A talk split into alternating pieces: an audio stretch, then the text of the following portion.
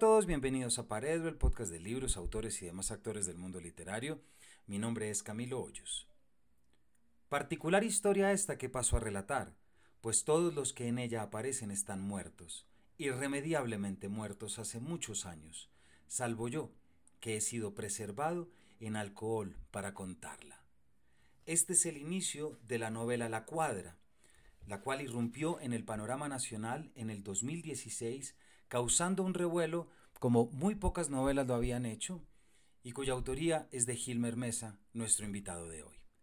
En la cuadra, Gilmer logró mostrar a través de una escritura literaria y una narrativa de impacto lo que es la realidad en los barrios marginales de Medellín, específicamente en Aranjuez, visitando unas de las décadas más difíciles de este país, como lo fue la década de los ochentas.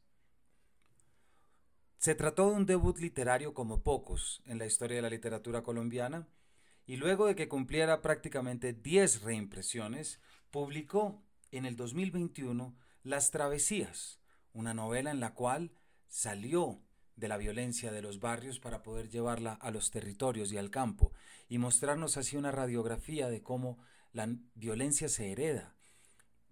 Últimamente hemos oído mucho de lo que son los traumas intergeneracionales y creo que esta es una novela que nos demuestra lo que es eso en un país como Colombia, en un departamento como Antioquia y en una ciudad como Medellín. Gilmer Mesa nació en 1978 en Medellín, donde ha vivido siempre es licenciado en Filosofía y Letras y magíster en Literatura de la Universidad Pontificia Bolivariana de Medellín, de la cual es ahora profesor. La cuadra le hizo merecedor del premio de la Cámara de Comercio de Medellín en 2016. Pudimos hablar con él en el marco de la fiesta del libro de Medellín de este año. Queremos disculparnos porque la grabación presenta algunas fallas, esto es por el espacio donde tuvimos que hacerla, pero creo que cualquier conversación con Hilmer, aunque merezca un poco de esfuerzo técnico, tiene que quedar en el programa. Y con este programa empezamos ya a cerrar temporada. Eh, esperen unas muy buenas entrevistas con unos autores y autoras de mucho peso que nos permitirá cerrar esta temporada en diciembre de este año. Así es que comenzamos a despedirnos, pero lo hacemos por lo alto, con Gilmer Mesa. Así que sin mayores preámbulos, les doy la bienvenida a este paredro.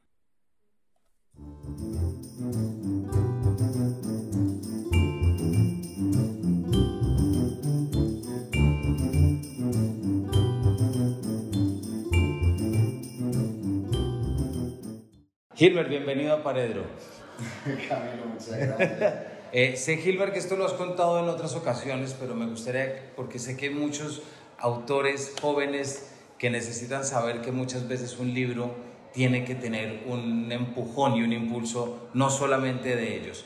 ¿Por qué no nos cuentas la historia del manuscrito de la cuadra y cómo ve la luz? Fue una cosa, como casi todo lo que ha pasado con respecto a la literatura, también muy sorpresiva incluso para mí mismo. Yo había escrito esa novela porque sí, por una necesidad muy íntima que yo tenía de de contarme primero a mí esa historia y después pues, de crear un escenario literario donde se pudiera sustentar.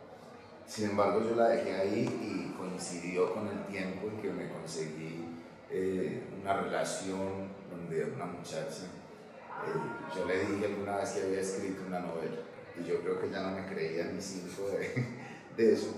Y al poco tiempo me dijo que había un concurso en la Cámara de Comercio y que por qué no mandaba la novela que en realidad yo creo que lo que estaba era como mandándome el lance a ver si este man sí fue que me tramó o de verdad tiene una novela. Y, y, yo trabajaba mucho en esa época, entonces yo le dije a ella que no me daba el tiempo, ella se ofreció a llevarla. Y, la llevó y ese concurso se hacía cada dos años, entonces a mí me llegó la notificación, fue el año siguiente, ella me había olvidado que había concursado en eso. Y resultó que me la gané, me gané ese concurso, uno de los concursos más importantes en Colombia, que tampoco estaba, eh, yo tampoco sabía, yo no era buscador de concursos, yo no me he movido nunca en círculo literario, apenas ahora estoy conociendo gente pero, pero nada, entonces me lo gané. Y coincidió también una cosa muy bonita y era que eh, entre los cuatro jurados, dos se deslumbraron mucho con la novela. El primero fue Rafael Badena, que en paz descanse. Tuve la suerte de agradecerle ocho días antes de que muriera. Y Rafael se la pasó a Santiago Gamboa y esta novela es lo último en Guarachas. Y a Santiago, pues qué bueno que le pareció lo mismo. Entonces, el día de la premiación, él me dijo: Yo quiero llevar esta novela a Random. Eh, yo creí que lo estaba haciendo como por cumplir o algo, pero en realidad la llevó y al mes me llamaron de Random que querían comprar la novela. Entonces, pues eso pasa una vez también cada mil años, ¿cierto? Es como el cometa Halley que pasa una vez cada 70 años. Que uno, un tipo de un barrio, una historia de un barrio que nadie había leído, que no se mueve en círculos literarios, que nada eh, entre como Pedro por su calle random y que además pegue, es muy peso. Santiago mismo eh, me lo decía, este, no es un ejemplo en la literatura colombiana, este, debutó en la literatura como si uno jugara fútbol y debutara en el Barça, ¿cierto? De hecho, en la final de la Champions, ¿cierto? sin pasar por el Nacional de Medellín.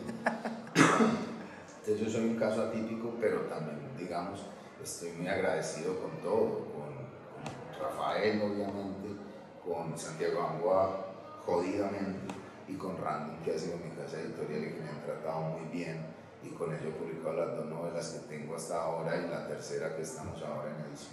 Claro, y además con esa novia o con esa chica con la que estaba saliendo. Sí, y no, agradecidísimo. Yo de hecho en todos los agradecimientos de la novela siempre la menciono. Ella no creo que esté tan agradecida conmigo, pero, porque duró más la aspiración al premio que el noviazgo, pero, pero claro que estoy muy agradecido. Yo de hecho siempre le escribo los agradecimientos, claro que por ella ocurrió todo.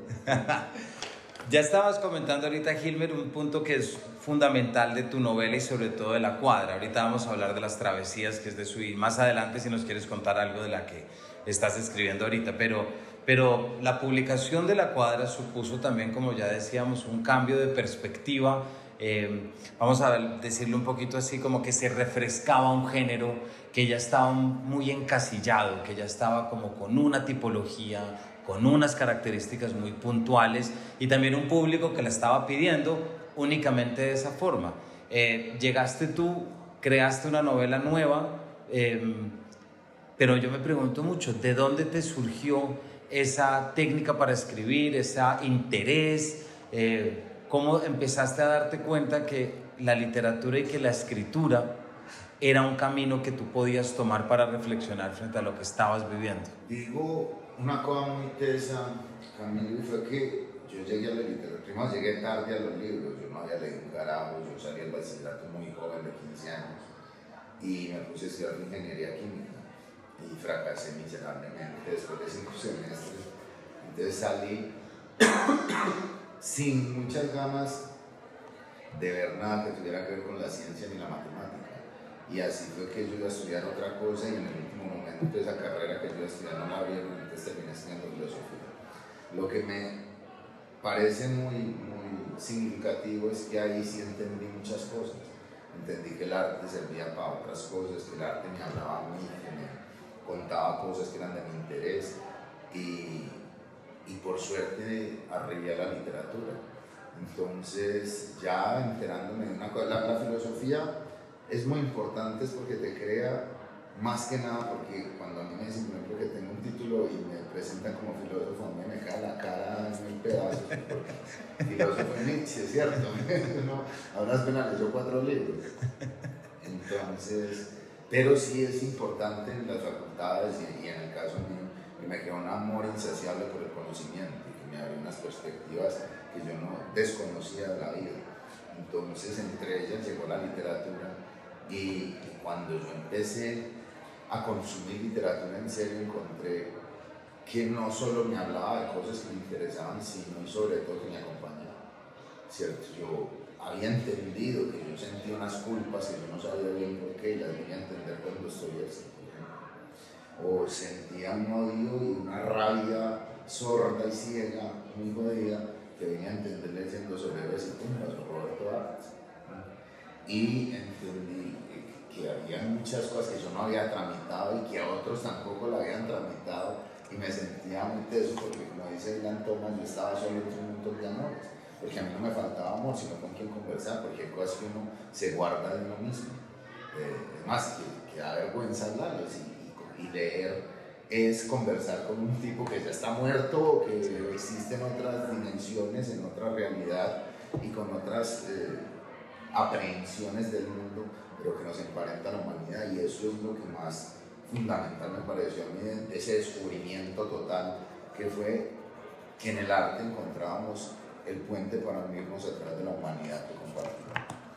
Y ya llega la revelación total cuando me dio por escribir, cuando creí que era capaz de hacerlo muy ingenuamente, porque te decía ahora es como el fútbol, no lo ve tanto y le gusta que cree que puede jugarlo hasta que mete a jugar, pero entonces empecé a escribir tan muy mal, pero muy mal como todo el mundo que empieza a escribir supongo, yo incluso ayer hablaba de eso en Armenia y decía que, que no creyeran que Rambo no era escritor, era otra cosa, un místico, alguna cosa, ¿cierto? Que recibió el don de los dioses, qué sé yo. Pero eso es un caso único en la historia de la humanidad. Eh, uno tiene que camellarle mucho, ir mejorando un montón de cosas. Pero me, me pasó una cosa y fue que yo vi que entre esa hoja en blanco y yo había una intimidad distinta. Y lo fui dilucidando hasta que di con lo que era y en un espacio de libertad. Yo ahí podía hacer cosas y permitirme cosas que en la vida real. Entonces yo ahí podía tramitar una rabia que en la vida real, ¿cierto? Y vengarme y, enamorar a la que no me parara bolas y triunfar en eso. Entonces yo creo que hay una cosa muy determinante para el ser humano y es encontrar el filón por donde usted se puede expresar libremente.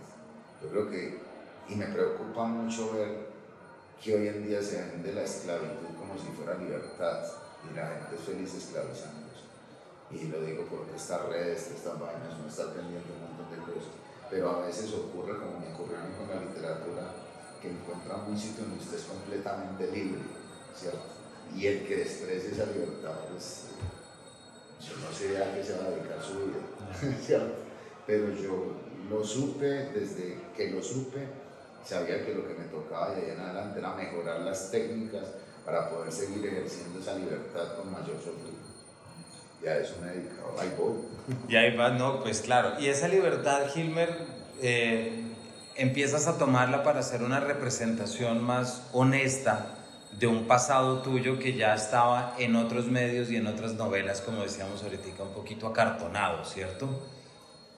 Acartonado y, privilegiado también. Es decir, a mí me parece muy teso es eso, es que no, yo te lo decía yo no pensé nunca, yo voy a revolucionar la literatura, además no tengo la soberbia suficiente para pensar, no hay nada de eso, eh, ni la aspiración tampoco, pero sí era un lector asiduo de todo esto que vos decís que incluso algunas veces, si bien hay grandes escritores que han tocado esos temas, a mí me parece que no de la mejor manera, había otros productos que eran más un producto de consumo, ¿cierto? Casi que una, una, producción casi industrial, eh, cuando vieron que ese, a ese tema se le podía sacar punta y que se podía vender bien. Que me parece también que es lo que viene ocurriendo con muchas formas artísticas que se están confundiendo con productos que fungen de, de arte y en realidad son mercancías y como mercancía está bien que existan y que consuman y que tal, ¿cierto? Pues yo tomo Coca-Cola todo el tiempo, no quiere decir que me nutra, eh, solo que me gusta la Coca-Cola. Entonces, en las voces, digamos, más reconocidas y hayan tocado ciertos temas que tenían que ver con el barrio, yo notaba que no había mucha honestidad. Eh, no porque fueran deshonestos o buscaran la deshonestidad per se, sino porque no conocían de qué estaban hablando. Y eso es lo que hacemos también los literatos muchas veces, que al no conocer una cosa no la inventamos. Entonces yo veía que era una versión muy distorsionada del barrio, lo veían todo, incluso me parecía muy charro que Víctor, que sí es un genio, eh, hace mucho tiempo se Rodrigo de ella, la gente le el inconsciente, se pintaban los suyos todos como. Y yo, si hay alguien que es creído y viste bien es un bandido. y, y, solo por mencionar un caso. Y hay unas cosas que eran desopilantes, pues, esta gente no ha pasado a empujar en su puta vida. Pues. Claro. Entonces yo lo que, sin pensar que iba a cambiar la literatura ni nada, yo quería que, que se eh, contara un relato con mucha más honestidad que, que las que yo había visto. Y entonces por eso yo no escribo sino de cosas que me obsesionan, porque creo que en gran parte la obsesión también es una honestidad. Y es de tratar de ser lo más fiel posible a las cosas que vio, vivió, sintió y cómo eso lo primero cómo lo está tramitando y segundo cómo lo transitó, cómo transitó por esas flechas. Y es muy teso, si yo nunca me he metido al mar, me queda muy difícil eh, describir la sensación del agua salada, ¿cierto? O cómo se pisa cuando uno pisa la arena, si nunca lo he hecho, puede que me lo imagine, pero siempre va a quedar distorsionado. Claro. Entonces, eso, yo, yo creo que por suerte ya ocurre, no, no, no por mi caso, sino por mucho, mucho mejor que yo, como el caso de Luis Miguel Rivas, que las grandes editoriales están permitiendo que otras voces distintas a ese pequeño grupo de la élite, que eran los que daban la idea de que estaban contando la historia, y esto es muy importante, que ellos contaban la historia que se habían inventado, al menos la vendían como si fuera la historia total. Y no es que la de nosotros sea total, sino que es una parte, un reverso que no he conocía de esta. Entonces ahí están las dos para que se Exactamente, y traer a Luis Miguel Rivas también me parece que es, porque yo creo que tú y Luis Miguel Rivas están haciendo mucho por esas nuevas narrativas y como por visitar esos espacios y poder hacer un cambio de chip importante y necesario que uno necesita también como lector para entender eso, para entender que no hay historias fijas, que no hay historias inamovibles, sino que lo que hay es distintas perspectivas y formas de poder estar. De allí que me, que me, me llama tanto la atención y, y, conecto mucho cuando te, cuando te refieres a la escritura como una fórmula de tramitar. Es que eso es lo que me interesa. Yo de hecho no he creído nunca mucho en el arte feliz. Creo que el arte tiene que cumplir una función de acompañarnos en cosas que no somos eh, ni siquiera conscientes de que no las queremos tramitar. ¿Cierto? Y lo vamos descubriendo eso. O sea, para los que pensamos que escribir es algo más una diversión un tanto sofisticada, sino que eh, entraña a sí mismo una forma de conocimiento, pero un conocimiento mucho más arcano que el de coger un libro y leerlo, sino que al producir arte nos estamos descubriendo cosas que uno no sabía que sabía de uno mismo. Eh, Luis, Luis, lo dice por ahí en uno de, sus textos de tareas no hechas, que yo escribo para recordar cosas que no sabía que yo sabía. y, y, a mí me ha, me ha ocurrido. Y, y, sobre todo con cosas muy difíciles de tramitar, como la culpa, como el odio, como el rencor. Eh, es tremendamente importante no saber a través de un personaje hasta dónde sería capaz de odiar, porque eso es una vida no me lo puedo permitir, ¿cierto? Eh, entonces, eso me está permitiendo también conocer algo que es lo, tal vez lo único que me interesa más que nada conocer la vida y la condición humana. Y, y hace mucho tiempo dejé de creer en causas que no tengan como objetivo primordial una lucha contra uno mismo. Es muy fácil adherirse a, a proclamas y a proyectos masivos porque pues, la masa no tiene solo, una sola visión de pensamiento, pero en cambio es muy difícil de pues, dirigirse hacia uno mismo en tratar de entrar en un hasta donde es capaz de llegar en las cosas que no tiene permitidas en la vida real. Entonces, pues realmente yo lo que hago es un explicarme mucho con las cosas que me duelen, que de verdad no soy capaz. A mí, eh, hablando y adelantando un poquito esta novela que había, eh, que viene, perdón, eh, la muerte de mi papá me dejó como seco por dentro. Y la novia y los amigos trataban como de hablar y yo no he sido capaz de, hablar mucho de eso y sin embargo fui capaz de escribir una novela sobre eso. ¿Cierto? Otra vez como el arte eh, funcionando como una manera también de uno sentir que no está solo. Porque va a pasar una cosa que de seguro a vos te ha pasado y a todos, y es que después llega alguien y te dice, marica, yo sentí lo mismo con la muerte. Y no lo había podido procesar que es lo que me pasa a mí cuando estoy así, cuando yo leí que me dedicaste y marica, este era yo. yo no maté una basurera, pero esta culpa la sentía yo, ¿cierto? Entonces, creo que eso es muy teso. Y, y bueno, vamos a ver, eh, Sergio Blanco dice una cosa, la literatura de es, eh, convierte traumas en tramas. Está bien. Pero te estaba escuchando, ahorita por ejemplo, Gilbert que trae Rodrigo D. Y creo que Rodrigo D es un ejemplo muy claro de lo que fue la fosilización de una imagen durante muchos años. Es decir, en Bogotá, y, esa es una película de él que del 90 y, no sé si estoy adivinando mal, 90 91, exactamente. Y yo recuerdo viendo a Ramiro Meneses, oyendo la banda sonora de Rodrigo D, y empieza uno a asociar entornos con géneros, en este caso específicamente el género musical, ¿cierto? Entonces piensas que solamente en las comunas y solamente se hace una especie de punk, una especie de metal. Eh, me pregunto mucho, cuando tú llegas y compartes la novela con las personas que viven en el barrio y que todavía están en el barrio y que ven en ti seguramente como una oportunidad, porque yo creo que también la literatura es un, trámite, pero al mismo tiempo permite la posibilidad.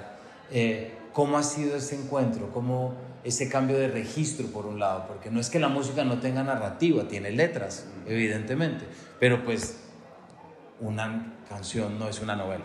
Sí, pero, pero también tenemos que, que, que tener una cosa, por eso creo que la música es la gran forma artística del mundo, pues porque todo el mundo puede vivir sin arte, salvo sin música. Si usted puede vivir sin literatura y vive mal, pero, pero vive, sin teatro, sin cine incluso, pero sin música no, la música te persigue todo el tiempo. Entonces yo creo que como canal de transmisión y para lo que vos estás proponiendo hoy, obviamente es mucho más operativa la música, por eso vez lo del punk, ahora lo rap, la salsa Nueva York, todo que, el, el, gran grito del gueto en Nueva York fue la salsa, ¿cierto? porque era inmediata y tal. Eh, seguimos teniendo un problema, casi nadie lee. A mí se me reconoce mucho más porque eh, saben que escribí un libro que porque hayan leído el libro. pues, bien, o sea, eh, leer un libro es un ejercicio también que requiere tan, eh, una preparación, cierta disciplina. Eh, un mal lector se tarda 15 días en leerlo y mucha gente no quiere pasar 15 días con la misma historia, menos en estas épocas que corren. Entonces, lo que es bacano es que quienes sí lo han leído, pues pasa lo que pasa con todo. La, la primera respuesta es, bueno, mencionaron una cosa que es cercana a mí, entonces, bueno, hay que celebrarlo. La segunda, por supuesto, es toda la cantidad de gente que lo lee y dice, eso no es así, ¿cierto? Es que la historia era otra, pues hay tantas historias como personas existen. Además, porque yo no estoy haciendo historia, estoy escribiendo una novela. Claro. Y está el otro, y es la gente que me quiere mucho y están contentos, porque yo estoy contento escribiendo libros. Entonces, bueno, ha sido maravilloso. Sin embargo, a mí me interesa más la gente que no me conoce, y te lo contaba ahora, uno ver una cosa como la que me pasó en el Live Festival, que después de que a firmar libros, después de una charlita, una señora se me arrimó y me dijo que, le habían matado al hijo asesinado hacía tres meses y que leyendo la cuadra eh, se sintió menos sola. Y yo pues, me conmovió al punto de que casi me pongo a llorar. Y lo que la gente me ha dicho por la calle, que en serio ahora acabo de dar una charla y un pelado me dijo, yo nunca eh, a mí por suerte no me tocó vivir en un barrio así, con cosas así, pero leyéndolo a usted entiendo muchas cosas que yo no había entendido, de en qué ciudad vivo, por qué esta gente actúa de esta manera y tal. Y yo creo que ahí sí, el que mejor pago que ese, ¿cierto? Es decir, ahí sí creo que estamos instalando un discurso más humano. Yo, y ahí volvemos a lo de la honestidad que hablábamos ahora yo no creo ni soy quien tampoco para decir que mis libros son buenos o son malos, pero son honestos. Yo creo que en el arte eso es muy determinante y que además se nota, que era lo que yo notaba, una, una suerte de, de no, no, lo digamos ni de deshonestidad ni de mentira, pero sí una suerte de fingimiento, eh, donde se quedaban casi que en la truculencia per se, ¿cierto? En, en mostrar lo truculento solo para escandalizar y la turbulencia dentro de estas tramas tiene que ser eh, únicamente una, una, herramienta narrativa que nos permite explorar la condición humana de un personaje que es igual de contradictorio a vos no, solo que tiene otra forma de manifestarse. Exactamente, y eso me parece que eh, es traer un poquito la palabra que tú ya usabas desde el principio de emparentarnos con, y eso yo sí creo, es una palabra que tiene que es muy recorrida y lo que quieras, pero yo sí entiendo en la literatura una oportunidad de empatía, que no de persuasión, eso es otra cosa, pero sí, te permite conocer entornos y te permite reconocerlo, cómo se tramitan esos entornos y cómo se visita el pasado a través de las narrativas, de las novelas, de los personajes y de lo que viven. Y, y de hecho, haciendo, porque yo tengo muchos problemas con las palabras, porque creo que uno de nuestros grandes problemas es el lenguaje, sobre todo porque hemos dado por sentado que con nombrar algo ya lo solucionamos. Entonces ahí salen cosas como empatía, como resiliencia. Sí. resiliencia es ese juego básicamente, ¿cierto? Entonces, y empatía creo que es porque está de moda, pero yo lo, lo, pondría más cercano a la simpatía, simpatizar con alguien. Porque es que empatizar es muy teso. Eh, y me parece casi que, que de fórmula, porque es que es usted decir, sí, es que ya entiendo, pero usted está seguro que usted nunca va a vivir eso, ¿cierto? Entonces, ustedes de ese privilegio de saber que nunca va a vivir eso, pues es muy fácil uno, y, y me parece que tiene un dedo colonialista, eso, ¿cierto? Sí, déjela, lo, a los pobrecitos negritos, indiecitos que, que se sigan así porque yo entiendo. En cambio, la simpatía es que usted, aún sabiendo y reconociendo que usted es privilegiado y que nunca va a vivir eso, sea capaz de acoger al otro sin juzgarlo. Eso sí me parece fundamental. Lo que pasa es que simpatía ha tomado un tono más frívolo. Sí, sí, sí, y ya ahora la que está habilitada es empatía, pero es más simpático de simpatizar con el otro y es atraerlo hacia usted y encontrar los rasgos de humanidad que nos emparentan, no los que nos diferencian. Lo otro me parece un poco lastimero. Ya, no, no, no, y te entiendo y también es importante ver cómo también las palabras tienen que evolucionar y, sí. y cómo muchas veces los términos empiezan a ser incompletos para poder establecer relaciones. Y hoy que hablamos tanto de revolución, la primera debería ser del lenguaje. Exactamente, así es. Bueno, Gilmer, luego tú este, publicas la cuadra, tienes toda esta... Eh, eh, esta atención que se vuelca sobre la forma como coges lo popular, lo reformas desde la honestidad y lo tienes. Y luego tu última novela es Las Travesías, en el cual haces ya un cambio, no sé si drástico, sí drástico en cuanto a estructura y a longitud, eh, y te sales de la violencia, digamos, de los barrios y ya te metes en una violencia de saga familiar que tiene que ver más con los territorios y con Itagüí y con todo. ¿Por qué no nos cuentas cómo saltas de una cuadra, literalmente, y de repente saltas ya a un territorio y a una región. Y al país. Pues primero, eh, a ver, tiene, lo, lo, dije también ahorita en la, en, en la charla, eh, no me voy a excusar, tiene mucha vanidad, ¿cierto? A ver si soy capaz, pues. No, pues claro, eso sí es. Si capaz de, de, de, meterme en una cosa tan grande, una novela tan grande, con tantos personajes, con capítulos grandísimos, eh, y creo que salí decente, ¿cierto? Me quedó decente. Pero realmente yo no he cambiado mucho el tema, quizás cambié el argumento, pero el tema es el mismo. Las indagaciones profundas por la condición humana, la maldad, la, la maldad, eh, el por qué somos como somos, el de dónde nos viene, el si es capaz, si somos capaces de explicar esto, eh, abriendo un poco el lente ¿cierto? Mirar ya no en una cuadra, sino en un territorio más grande y en un espacio de tiempo más grande. Eso era.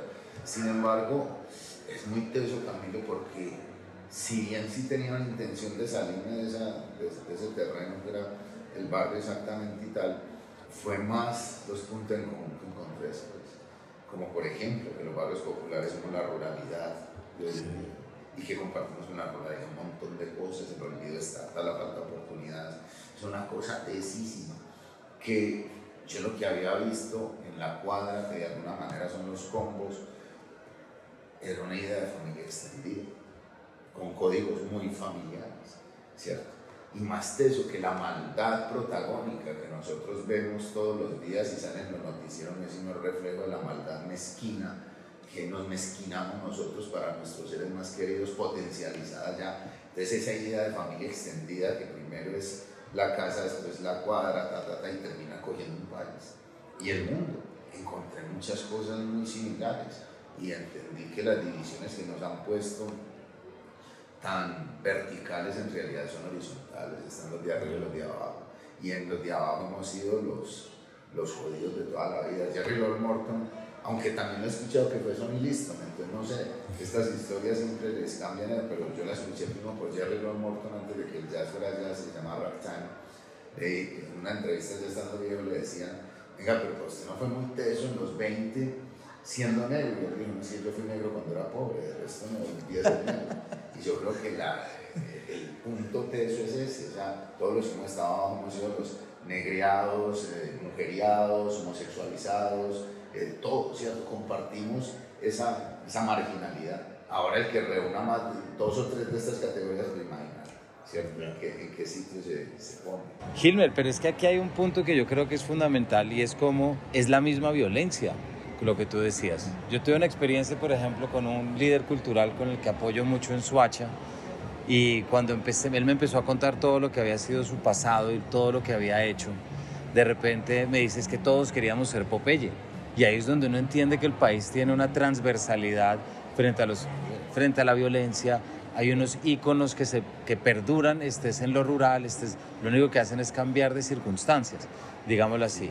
Cuando tú visitas el paramilitarismo, los bandoleros, todo lo que está en la familia, la saga familiar, yo creo que le estás dando vueltas a muchos de los motivos y causas de la violencia de la cuadra. Sí, Camilo, es que o sea, hay otra cosa que es muy heavy, muy pesada, que me parece a mí muy teso, y es que se ha desvirtuado mucho, muchas cosas. Yo no tengo respuestas, mi libro no dan respuestas, amplían un poco las preguntas, creo. Pero sí hay una cosa que, que hay que hacer notar ya fundamental.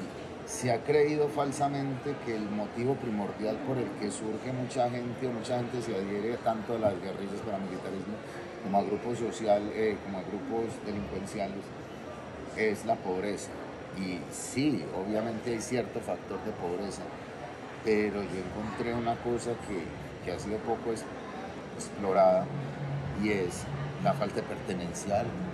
En realidad la gente no ha tenido muchas oportunidades. Y no hablo de las oportunidades económicas, pobres, llenos, eh, gordos, flacos, a todos nos amanece al otro día, pero no tener algo que asirse, algo que le dé una validez, que le convalide a usted en sus patos, en su ser. Y en épocas y en, y en edades tan difíciles Y eso que no tampoco creo que sea obligación del Estado, entendiendo un Estado como un Estado benefactor o como esa, esa caricatura de Estado que es el Estado moderno y el Estado moderno fallido que venía de la Revolución Francesa que tiene unos ideales muy particulares, sino también la parte nuestra que hace parte del Estado, ¿cierto? es decir, en la educación, en, la crianza, en todo, eh, esa falta de crearnos un sitio a través del cual, una, posición a, través de la cual nosotros nos podamos sentir que valemos para algo. Y como eso no lo ha hecho el Estado ni lo hemos hecho nosotros, ahí es donde llega cualquiera ofreciendo esa posibilidad. Y claro, ¿quién tiene respeto en los pueblos, en las veredas? ¿Quién tiene eh, el poder, eh, bien sea por las armas o por la intimidación. Lo mismo pasa en los barrios populares. ¿cierto? Ellos llegaron a, a, llenar un vacío gigantesco, que de hecho no es solo un vacío, es un boquete. Y, y, pongámonos cada vez, o sea, es que cada vez se, se vuelve más jodido, porque durante mucho tiempo eso estuvo en contraposición con que entonces si usted estudiaba se volvía alguien, que era solo cuestión de esperar, y uno en la adolescencia no está en época de esperar, pero incluso se vendía esa idea de que usted esperando, si estudiaba, entonces usted ya iba a encontrar ese sitio en el mundo que le podía expresarse y ser alguien en su entorno, con sus similares, con sus pares, pero ya ahora eso está cada vez más grave, porque ya ni siquiera usted sabe que si estudia va a salir a ganarse menos que el mínimo, o el mínimo si mucho, que tiene ya no, ya ni siquiera hay una oferta eh, digamos, académica, hay un mercado académico, entonces, o sea, y cada vez se les complica más las cosas a las personas para encontrar a qué pertenecen y siempre va a estar el ojo avisor de los que sí les interesa ponerlos, eh, transformándoles una idea en un ideal y ponerlos a que funcionen en pos de eso. Exactamente. Gilmer, yo creo que además con esto lo que nos estás contando es precisamente esas posibilidades que otorga y que da la literatura, ¿cierto? Como esa capacidad de tú poder relacionarte, de entender que no eres el único, de entender que hay otros que se sienten como tú te sientes, que les pasó lo que a ti te pasó, y eso, claro, hay múltiples niveles de conexión, claro, frente a los que lo han vivido y los que no lo, no lo han vivido. Yo creo que una vez si usted encuentra el arte, cualquiera, porque el, arte importante es el que nos conmueve, ¿cierto? El que nos hace cambiar cosas que teníamos adentro. Y, y, yo creo que esa persona si contempla más cuadros, y lee más libros, y escucha más música, lo que se está humanizando cada vez más. Claro. ¿Cierto? Descubriendo partes de humanidad que desconocía en sí mismo y que los puede compartir con un montón de gente. Exactamente. Y hay otra cosa muy tesa de la literatura, en especial, bueno, y la música también, es que tenemos otro problema gigantesco, hoy no me voy a hablar de problemas, pero otro problema gigantesco es que nosotros no escuchamos. Uno siempre está pensando en cómo defender la postura errada o no que tenga, pero cómo defenderla, no, no, no qué me estás diciendo. Yo creo que está bueno ya hoy en día acudir al silencio, a, que yo no tengo que opinar de todo, ¿cierto? Que, hay espacios, por ejemplo, este, vos me invitaste aquí a entrevistar antes, querés que yo opine y lo sabes pero si vos venís a contarme lo mal que está, yo, ¿por qué mierdas tengo que opinarte ahora? Me decís, vení, dime, me dejó mi mujer, me estoy sintiendo como una mierda. Y yo, no te sientas así, huevón, eso es de bobadas tuyas. Cierto, o uno siempre tiene la necesidad de decir algo. Y a veces lo único que necesitamos es escuchar. Y la literatura sirve para eso, ¿cierto? Uno tiene que escuchar lo que, que otro me está diciendo. Incluso también conozco otros que la pasan peleando con los autores, ¿cierto? pero que si no es, yo pienso distinto, pero no, realmente es qué me dice este man. Claramente. Gilmer, ya se nos acaba el tiempo de esta eh, eh, disruptiva pero buenísima charla y ya que trajiste Rodrigo Dem, hay otra novela que yo siento que generó un, un imaginario, un campo que fue La Virgen de los Sicarios. ¿Cómo es tu relación como lector y como como ciudadano con esa novela? Pues Camilo, es que yo la verdad tengo más una relación, yo tengo una relación más directa con sicarios de verdad que con, con esta. realmente me parece, haciendo una claridad, Fernando Vallejo era un gran escritor, enorme, de los grandes que había aquí. Pero creo que con esa novela lo que hizo fue una caricatura, una caricatura muy mal hecha de unos personajes arquetípicos que él mismo contribuye a convertir en tópicos que son un poco perjudiciales también, ¿cierto? Porque cobijan tanto al bandido como al que no es, casi como que creando una sinonimia del habitante de un barrio popular con bandido. Y, es desfasada desde todo punto de vista. Desde todo, no solo porque crea personajes que no existen en la vida real, sino porque hace interacciones de ellos con la sociedad que no son así, que no son de verdad. O sea que en el fondo, Camilo, yo creo que tipificar a una persona es excluirla. Y ni el bandido, ni la prostituta, ni el gamín, ni nada, es muy distinto usted a mí. Todos tenemos aspiraciones de mejorar, lo que tenemos es formas distintas. Pero todos, en el fondo todas las personas nos parecemos mucho. Todos queremos lo que llamaba mi mamá salir adelante, ¿cierto? O sea, ser mejores. ¿sí? en lo que sea, ser mejores personas. Lo que pasa es que ya esos grados son muy tesos. Para mi papá, lo mejor del mundo fue salir de un pueblo miserable llamado Yorrico y venirse a vivir a Medellín, Aranjuez. Y para Aranjuez era la cima, ¿cierto? Y ya mucha gente que vivía en Aranjuez, la cima era vivir, a vivir al poblado, qué sé yo. Pero la aspiración es la misma, mejorar. Todos queremos mejorar, ¿cierto? Entonces, al hacer eso, es también un poco lo que te decía de ciertos escritores que hablaban del barrio, era eso, yo lo veo como una, colonización cultural, muy tesa. como, miren, yo soy tan teso que vine al barrio a diagnosticarlo. Para que nosotros no necesitamos diagnóstico, ¿cierto?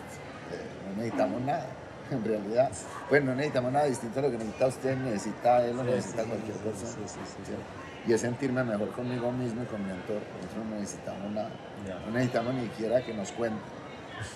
Nosotros nos contamos solo. bueno, Gilmer, ya se nos acaba una última. Hablamos de la cuadra, hablamos de las travesías. ¿Algo que nos quieras contar de tu próxima novela? No, pues que es una novela. se llama Aranjuez, pues para que acabamos de ajustar, ¿cierto? Eh, es una novela sobre el barrio y también sobre la muerte de mi padre. Y es una novela muy, muy personal, tal vez la novela más personal que he escrito.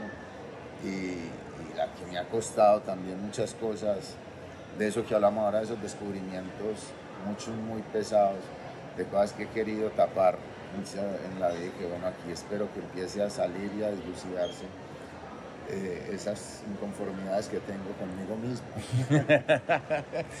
inconformidades tuyas, Silver, que también calan y le permiten a muchos otros eh, entenderse, explicarse sin importar desde qué orilla también están leyendo. Gilmer, muchísimas gracias por este rato. Camilo, pues a vos siempre es muy grato hablar con vos. No, que nos hayas acá. Estamos en el marco de la fiesta del libro, de ahí que nuestros oyentes han oído distintos ruidos detrás, pero bueno, le mete también el punto de fiesta. Así que muchas gracias. Hemos estado hablando con Gilmer Mesa, autor de La Cuadra y las Travesías, que si no conocen, pues ya saben, el camino a su librería para poder comprarlas y leerlas sobre todo y pensar en todo esto que Gilmer nos contó. Gracias Gilmer, hasta la próxima con tu nueva novela, por supuesto. Camilo, siempre a la orden y bueno, un abrazo para todo el mundo y una buena para los que están escuchando. y a todos ustedes, gracias por acompañarnos y nos vemos en una próxima edición de este Paredro.